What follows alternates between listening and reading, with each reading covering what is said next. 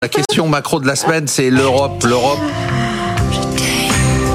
Voilà, ça c'est ça c'est l'Europe avec les États-Unis. On se demande qui joue qui. L'Europe est-elle dépendante des États-Unis? À quelques mois des élections américaines, les tensions sont palpables entre l'Europe et les États-Unis. Au plan militaire sur l'OTAN, au plan économique avec Trump qui veut s'attaquer au déficit commercial européen, enfin américain avec l'Europe. Au plan des entreprises avec des entreprises US et euh, Virginie est bien placée pour le savoir, qui franchement sont en train de nous écraser. Euh, est-ce qu'on peut parler de fossé, euh, Christopher Dembick Et est-ce qu'on peut parler aujourd'hui de dépendance? Oui, fossé surtout dépendance, c'est ça la vraie problématique. Dépendance sur les trois leviers, bien sûr militaire, ça on sait avec l'OTAN. Il y a aussi énergétique, puisqu'on a remplacé finalement du gaz russe par du gaz euh, naturel liquéfié américain essentiellement. Et l'autre point, c'est peut-être sur la balance commerciale, c'est-à-dire que l'Europe aujourd'hui, en termes de débouchés commerciaux, est très dépendante des États-Unis. On exporte à peu près deux fois plus que vers la Chine. Et bien sûr, il y a certains États qui sont beaucoup plus dépendants que d'autres. Hein. C'est typiquement l'Allemagne. L'Allemagne, vous avez un excédent commercial à peu près de 63 milliards. On sait très bien que si Trump revient euh, à la Maison Blanche, il va regarder à la fois du côté de l'Union européenne, de la zone euro, mais surtout très très proche de ce qui se passe en Allemagne. Et vous avez deux phénomènes explicatifs pour euh, pour cette euh, forte dépendance. Il y a un phénomène qui est un peu mécanique, c'est-à-dire que vous avez aussi euh, de l'optimisation fiscale qui a un peu gonflé justement les chiffres que je vous ai donnés parce que vous avez des entreprises pharmaceutiques aux États-Unis qui vont produire leurs médicaments brevetés en Irlande, ensuite les revendent à des coûts très élevés aux États-Unis. Donc ça, ça gonfle un tout petit peu, mais malgré tout, la toile de fond, c'est effectivement cet accroissement, cette dépendance au niveau des débouchés commerciaux. Si on regarde un secteur d'activité, euh, le secteur automobile, automobile et par automobile. Aujourd'hui, vous avez des exportations qui sont en annuel à peu près autour de 50 milliards d'euros. On importe des États-Unis simplement 20 milliards. Donc il y a vraiment ce décalage qui est très important. Et en soi, c'est pas fondamentalement négatif d'avoir une forte dépendance en termes de débouchés commerciaux à l'égard des États-Unis, mais ça peut le devenir très rapidement si Trump ou n'importe quel autre candidat revient à la Maison Blanche. Donc ça accentue. Vous avez les trois leviers de dépendance et foncièrement euh, l'Europe s'en préoccupe assez peu. On commence à évoquer sur le militaire, mais pas sur les deux autres leviers. Donc on, a bien compris dépendance commerciale, euh, gap de productivité aussi. Oui, gap, euh, gap de productivité, en fait, c'est la principale explication au décrochage que l'on peut avoir pour le PIB par habitant entre l'Europe et les États-Unis.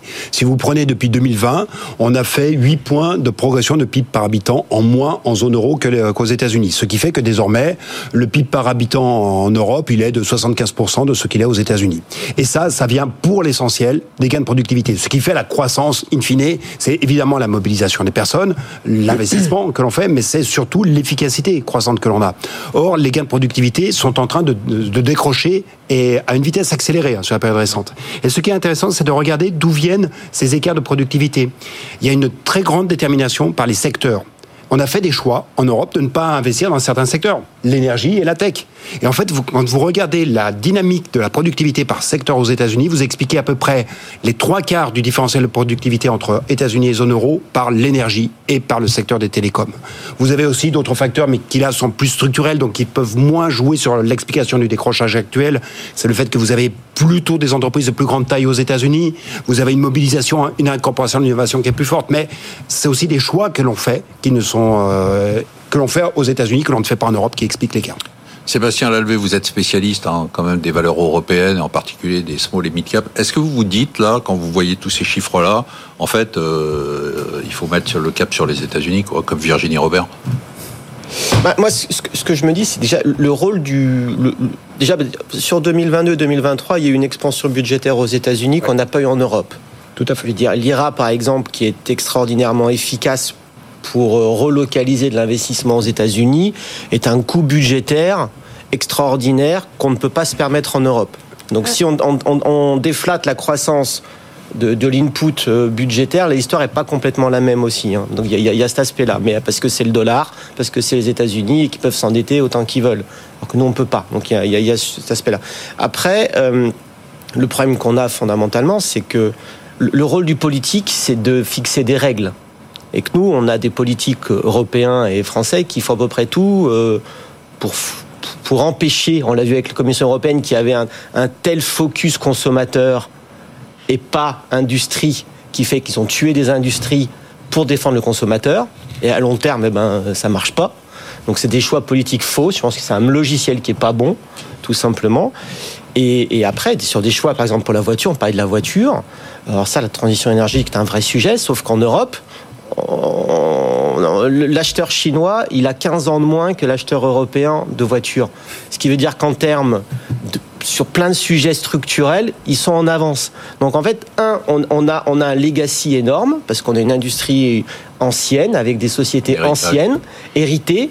Donc, et, on veut tout détruire. Et donc en fait, on peut pas, j'en peux pas s'adapter. J'ai envie de dire, celui qui devrait être nommé à l'industrie, c'est Tavares, ou c'est des vrais industriels. Et quand vous écoutez Tavares ou Lucas Di Meo, donc les patrons de Stellantis et de Renault, et que vous les écoutez par rapport à la politique européenne, par rapport à la voiture électrique, ils disent mais on marche sur la tête. Ah bah, ils disent qu'on va direct au massacre. C'est le Titanic quoi. Donc, nous, en tant qu'observateurs, on est en train de se dire le problème, c'est que le régulateur met en place des règles qui font à peu près tout ce qu'il ne faut pas. Virginie, est-ce que ça vous conforte dans cette idée euh, Moi, je rejoins ce que dit euh, Sébastien, mais, est-ce que ça vous conforte dans l'idée d'être Je vais vous dire le premier point de dépendance. je pose ma question. Non, parce que c'est hyper important. Vous allez voir. C'est, je pense que le leadership et la prise de décision, c'est là où on n'a pas de dépendance. Et on est toujours euh, avec les Américains, et c'est là où je, je, je, rejoins, on attend finalement aujourd'hui, ah, Trump risque d'être élu, c'est en train de faire bouger les curseurs. Et encore parce qu'on se dit, oula, faut peut-être qu'on investisse. Et on a le sujet de la défense, vous le savez, c'est un des, un des sujets parmi tant d'autres. Mais euh, c'est clair que euh, là, il faudrait un, une vision long terme. À chaque fois, je me mais répète. Ça vous conforte dans, dans le fait de vous dire, bon, Enfin, franchement, j'ai bien fait. Je suis bien, je suis bien aux États-Unis, quoi. Ben oui, bien sûr. En investissement. Je, ben, en investissement, bien sûr. Je suis bien plus heureuse de travailler sur le sur le marché américain. Je regarde aussi l'Europe hein, euh, ou d'autres zones, mais mais force est de constater. Mais regardez notre dépendance dans les industries. On les a citées tout à l'heure, évidemment. La défense, la techno, il y a des tas de choses, l'énergie, le, le, gaz liquéfié, c'est quand même un scandale parce qu'en plus c'est issu en grande partie de la fracturation. Hein, donc euh, c'est quand même assez euh, étonnant. Mais regardez les médias, même les médias, puisqu'on parlait de médias tout à l'heure, les médias, l'entertainment, enfin tout ce qui est, euh, on, est complètement trusté par, euh, par les États-Unis. Par exemple, Rapidement. La, règle en Europe, la fixation des prix d'électricité, il est basé sur le gaz.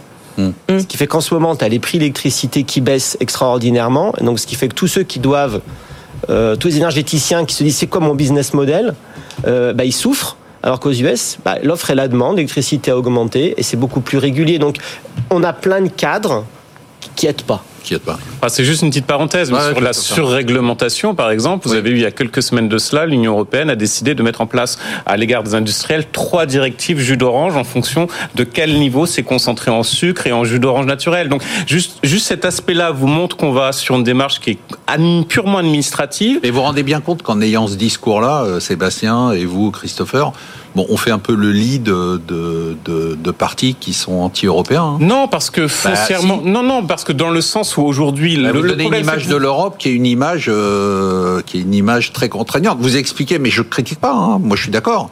Vous expliquez quand même que si on est dans cet état-là, c'est parce qu'il y a trop d'Europe, en fait. Bah, ou que l'Europe est mal faite. C'est-à-dire que c'est aujourd'hui, c'est une Europe ah qui est administrative. L'Europe politique, elle est toujours intergouvernementale. C'est-à-dire que les États ne veulent pas déléguer, et on le voit très très bien sur la plupart des donc finalement, vous leur laissez gérer les affaires courantes qui sont, euh, dans la plupart des cas, effectivement, des choses administratives. Euh, pardon, Virginie. Mais je reviens sur ce sujet, le problème de leadership. On a une Union européenne, c'est une, c'est une chance, euh, mais on, on ne sait pas l'utiliser et on n'a pas structuré pour que ça soit efficace. Donc revenons sur ce problème de leadership. Bah, depuis Merkel, l'Allemagne empêche l'intégration politique de l'Europe. Denis Ferrand. C'est le, départ de Merkel, oui. Denis Ferrand. Mais euh, une administration serait effectivement comme un canard sans tête. Si, si elle n'a pas de tête, bah, le canard il continue de courir. Et en fait, c'est exactement ça. Sauf l'administration américaine, ah, qui fonctionne sans tête. Oui. C'est par le principe, on en a parlé souvent. Si, si, on en a parlé souvent. Euh, notamment, c'est la Constitution qui est faite de telle façon qu'elle est faite pour fonctionner sans tête, en fait. si vous voulez, peut-être plus fondamentalement, ce, qui est, ce que je trouve tout à fait frappant en termes de différentiel entre les États-Unis et la zone euro, c'est que quand vous avez des ruptures technologiques, eh bien, les États-Unis vont laisser vivre deux technologies côte à côte, et puis à la fin, bah, le marché choisira. Quand on est en Europe, on va dire, bah non, tiens, c'est telle technologie qu'il faut choisir, et celle-ci, on l'oublie. On va l'oublier, c'est exactement ce qui se passe sur le véhicule thermique. mais vous vous rendez compte quand même que vous avez tous un discours ultra anti-européen, alors qu'on est tous plutôt, on est d'accord pour tous dire qu'on est très libéraux. On, est très libéraux. C'est très différent. Oui, mais très, quand vous dites pro-marché, on entend anti-européen. Bah, si, non, mais l'Europe, euh, c'est gens un marché unique. L'Europe s'est construite sur un marché unique et après elle s'est construite sur, sur de la réglementation. Donc c'est aussi parce que précisément on a abandonné une idée européenne et qu'on a laissé une administration prendre la main. Sébastien Lalue, est-ce que trop d'Europe c'est moins de libéralisme? C'est un, un, état. De, enfin, oui, c'est anti-administratif. Le discours, c'est-à-dire c'est laisser faire les entreprises sur plein de sujets. Et que il, faut, il faut, bien entendu qu'il faut réguler, c'est peut-être la période où il faut le plus réguler. Mais, mais c'est juste que la part de voix des sachants, aujourd'hui, et vous parlez des, des, des, partis politiques et des partis populistes, oui. le sujet, la réalité, c'est que... Ils surfent sur ça. Hein. Oui, mais le problème, la réalité, c'est que tous les débats actuels sont extraordinairement complexes et, qu'on veut et que malheureusement mais, les, mais pas tellement parce que votre votre solution elle est pas très complexe. Vous dites moins de réglementation. Je vois pas où c'est complexe. Vous dites en fait les États-Unis font un truc très basique. C'est ce que dit Denis. Il y a des il y a des euh, technologies on laisse faire. Oui. et puis voilà oui. c'est ce que vous êtes en train de dire. C'est au fait c'est pas c'est pas très compliqué quand on l'entend